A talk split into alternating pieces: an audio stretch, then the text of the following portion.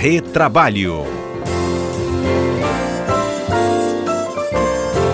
Quadro Retrabalho no ar, recebendo aqui os nossos comentaristas desse espaço, Alberto Nemer e Cássio Moro. Bem, hoje a gente comenta um pouco mais, um destaque né, junto aos ouvintes, a promulgação da Lei 14010-20, publicada então em Diário Oficial da União. Recentemente, né, na última semana, instituiu o regime jurídico emergencial e transitório das relações jurídicas de direito privado no período da pandemia. Bem, o nome é enorme. Talvez a explicação também vá no mesmo caminho. Não, vamos. A coisa não é tão complicada. É claro que, evidentemente, nós juristas sempre polemizamos o assunto, por mais simples que possa. Ah, Para nós da, da, área trabalhista, a grande vantagem é que essa lei ela cria uma, uma suspensão na contagem do prazo prescricional, ou seja, aquela pessoa que que foi dispensado, tem que entrar com uma ação, tem que buscar a justiça para verificar seus direitos e não está podendo agora nesse, nesse tempo de pandemia, pode ficar um tanto quanto tranquila porque essa prescrição não está contando. Né? Grande, o grande conflito, a gente vai falar daqui a pouco, é quanto, qual, qual o prazo que está parada essa contagem prescri, prescricional, não é isso, Nemer?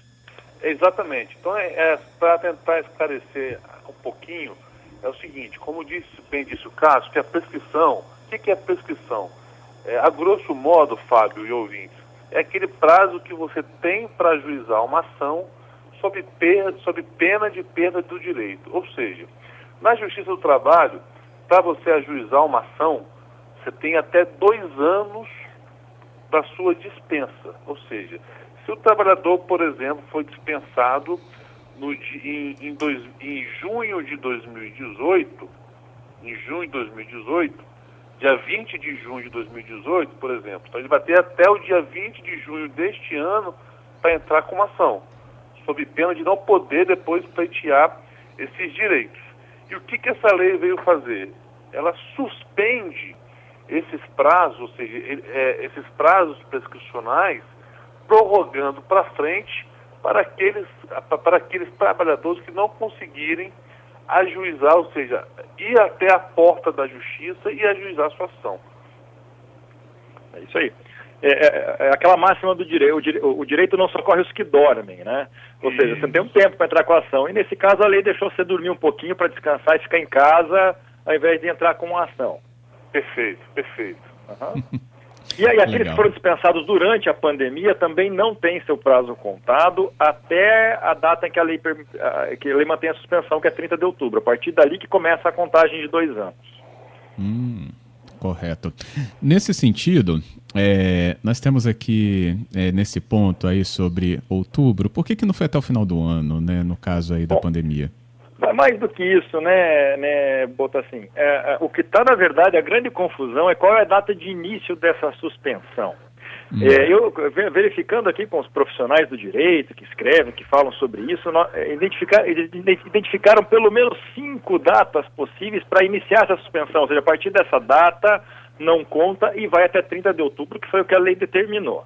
Também não sei porque é 30 é 30 de outubro, mas a data inicial que é o problema, né? Existe um primeiro entendimento que ela começa no dia 12 de junho, que foi a data da publicação, essa lei foi publicada no Dia dos Namorados, olha que lei legal para Dia dos Namorados, que presentão. Sexta-feira. Segundo entendimento, começa a partir de 20 de março de 2020, que foi quando, quando, quando surgiu aquele decreto legislativo número 6 que decretou o estado de calamidade pública. Existe um outro entendimento que começa dia 7 de fevereiro, quando foi publicada a Lei 13979, que serve para proteger, para tomar medidas contra o coronavírus, né, o estado de emergência. E ainda existe entendimento que é a partir da portaria 188/2020, que é lá do Ministério da Saúde, 4 de fevereiro, que fala que estamos em estado de emergência, e ainda há uns pensadores que dizem que deve se equiparar aquela isonomia da suspensão de prazo do FGTS em 22 de março de 2020. Veja que como o, o, o, jurista complica a situação. Parece-me, não sei se Nemer vai ter o mesmo posicionamento que eu, que a lei ela é meio, ela, ela é um tanto quanto clara. Ela fala, ela fala lá no, no seu artigo, primeiro parágrafo único, peraí, estou com ela aqui, que, para fim dessa lei, considera 20 de março de 2020 como termo inicial dos eventos, ou seja, a data do decreto legislativo. Então, parece-me que essa suspensão da contagem prescricional começa dia 20 de março e vai até 30 de outubro. Por que, que não vai até, 30 de, até dezembro, que é o período do estado de calamidade, eu não sei. Uhum. O que você acha, Nemer? Eu concordo, concordo, Cássio. Na verdade, é, às vezes existem esses debates interessantes e se criam polêmicas. Mas nesse caso aqui, eu entendo que o legislador fixou né, tanto o prazo inicial quanto o prazo final. O porquê de ser 20 de março e 30 de outubro, eu acho que a gente nunca vai ter essa resposta. Mas eu acho que, mas para mim está muito claro na, na legislação ah, o marco né, inicial e fim. Beleza. Eu acho que vai ficar ainda uma dúvida, porque lá no final fala essa, os efeitos começam a partir da publicação dessa lei, que foi 12 de junho, mas não faz nenhum sentido, já que a proteção é exatamente durante todo o período emergencial. Exato. Aí 20 de março, que é a data da publicação do decreto legislativo, lembrando que essa é uma lei feita pelo legislativo, não é medida provisória do governo, então acho que eles estabeleceram uma, uma, um período de segurança, 20 de março a 30 de outubro. Lembrando que ainda que haja suspensão, as pessoas podem procurar a justiça, a justiça está funcionando, ela não chegou a parar, né? Tudo eletrônico, não tem problema. É claro que nós sabemos das dificuldades, encontrar documentos, conversar com o advogado, tudo isso, mas está funcionando. Pois é, aí entra aqui a pergunta do Marcos, e ele fala: e os prazos que iriam vencer nesse meio, como é que ficaram? Deixa para o Nemer aí, que é ele que está cheio de prazos. na verdade, o, os prazos na justiça trabalhista eles ficaram suspensos durante um bom tempo, conforme Isso. a suspensão vindo da corregedoria da CSJT, né, do TST, e depois pelo CNJ, mas os prazos na Justiça do Trabalho já, já foram retomados, salvo engano, dia 4 ou 5 de maio. Por que, por, por, por que só na Justiça do Trabalho? Porque a Justiça do Trabalho ela é uma justiça de vanguarda e já está já, tem, já possui processos eletrônicos desde 2013. 12? 12. 12. Bem corrigido. Então, desde 2012, os processos já são 100% eletrônicos. O, o, os prazos na justiça estadual ainda não retomaram. Por quê? Porque lá os processos ainda são físicos. E em razão disso, os, é, em razão de serem físicos e os fóruns estarem fechados por causa da pandemia, os prazos ainda não foram retomados. Obviamente, os casos de urgência, de tutela de urgência liminar, a Justiça Estadual tem funcionado nesses casos para atender a, a, eventual demanda. Uhum. É, e assim também do outro lado, né? Às vezes, às vezes, nós temos o prazo seguindo, mas por alguma impossibilidade o advogado não conseguiu cumprir o prazo por causa desses problemas de pandemia, o juiz tem toda a sensibilidade de postergar o prazo, de, não tem problema nenhum quanto a isso. Nós estamos sendo o mais sensível possível nesse período de, de, de pandemia. Ah, legal. Dúvida. Tem um ouvinte aqui já participando com a gente também, falando conosco sobre esse tema. É, o JP, ele fala que sempre acompanha nosso momento aqui dessa discussão do retrabalho e fala que teve o contrato dele suspenso pela medida provisória 936 porém não recebeu os 30% devido pela empresa e nem 70% é, do governo por inconsistência de informação. No caso, é o contrário, né? É, e gostaria de saber, o não pagamento até o quinto dia útil torna o contrato nulo? Porque ele não recebeu, né? Então ele está querendo saber se não houve o pagamento, o contrato está nulo? Vamos lá. É, primeiramente, a gente tem que entender se, é, a medida provisória que fala sobre isso, a 936, ela, ela já foi aprovada né, no, pelo Congresso e está para ser sancionada. Então, ela exige alguns requisitos né, que sejam preenchidos, tais como que essa suspensão seja por meio de um acordo escrito, é, o pagamento, se a, se a empresa faturar acima de 4 milhões e alguma coisa, de 30% pela empresa e o restante pelo governo. Se não houve pagamento por parte da empresa dentro do, do período de suspensão, eu entendo que é, a empresa infringiu, ou seja, então fica desqualificado, descaracterizada essa, essa suspensão e a empresa vai ter que pagar o salário integral desse trabalhador sob pena de receber multas impostas aí pela essa medida 936.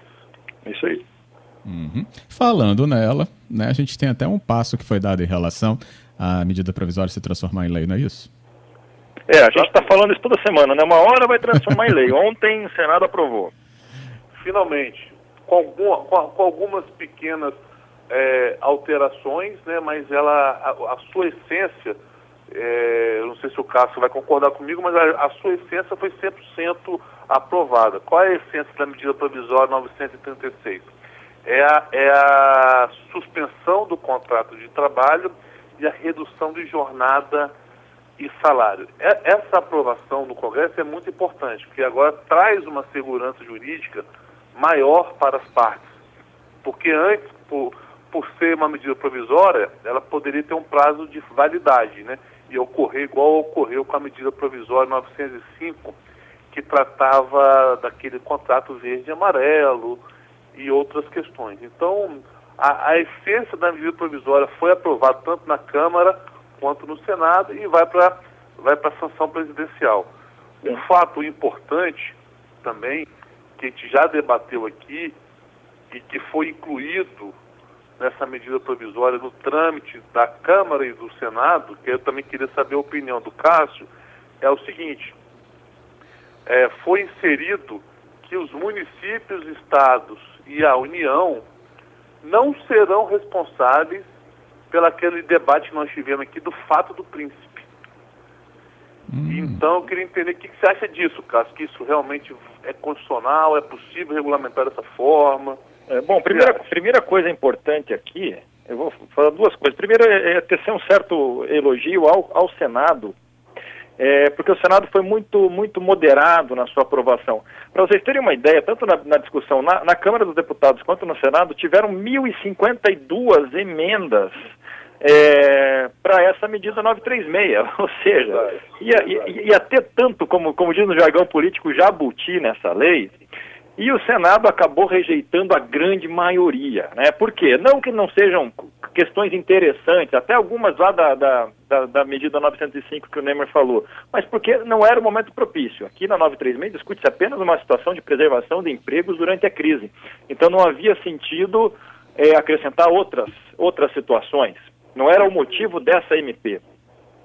Então, o que, que ele fez o Congresso? Ele acrescentou, e essa questão do fato príncipe, que é que foi uma das emendas que foi, foi, foi acrescentada de retirar a responsabilidade do, do Estado, me parece, primeiro, um tanto, um tanto quanto é, oportuna, na, afinal, o fato príncipe é uma situação que nós nunca vivenciamos. Nós não tínhamos esperança, é uma lei antiga lá da CLT, e resolveram atualizar exatamente para não ter essa insegurança. Estava tendo muita empresa que não estava pagando rescisória, esperando que o Estado pagasse. Nós até discutimos na semana passada como é que deveria se proceder isso. Né?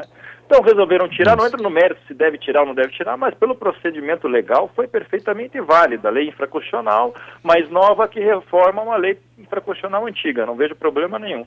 Também mexeram na atualização dos débitos trabalhistas e nessa época de juros é, é, cada vez mais baixos, me pareceu bastante injusto a atualização pelo IPCAE, mais Selic a partir do ajustamento da demanda e não lá do, de quando houve a violação do direito.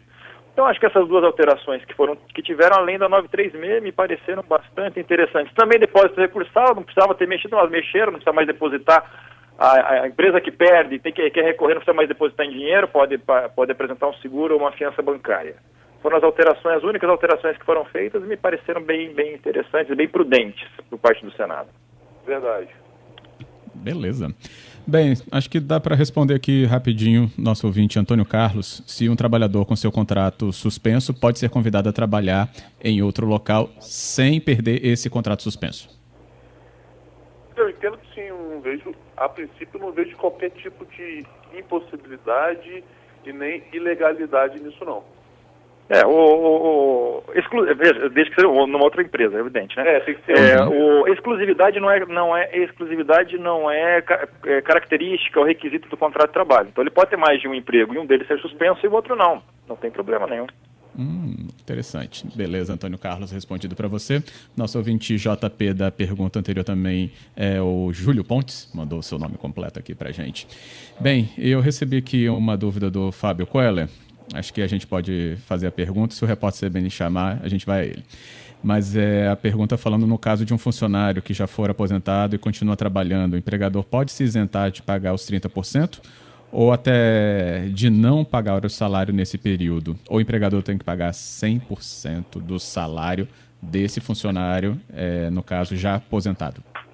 É, o aposentado realmente gerou uma, uma, uma dúvida muito grande que depois veio ser esclarecida pela portaria 10.100 e alguma coisa.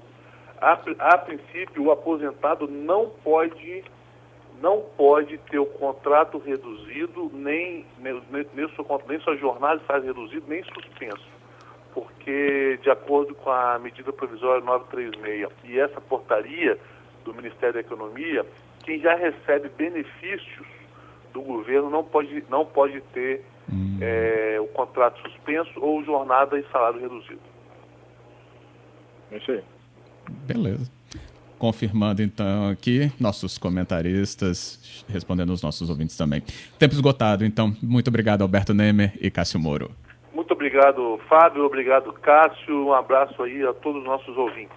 Eu aproveito também. Muito obrigado, muito obrigado a todos. Fábio, obrigado pelo convite de novo. É, Nemer, aquele abraço e aos ouvintes, outro abraço. Beleza, combinadíssimo para a gente voltar na próxima quarta com novos conhecimentos aqui para o nosso ouvinte. Obrigado. Valeu, um abraço.